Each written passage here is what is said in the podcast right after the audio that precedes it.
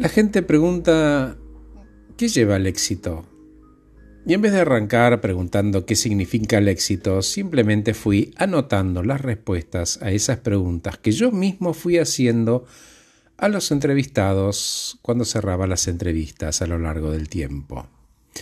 Y aparecen algunos top ten, ¿no? Pasión, amor, dinero, carrera, trabajo, divertirme. Alguien agregó, uno tiene que dedicarse a algo y ser muy bueno en ello, dominarlo.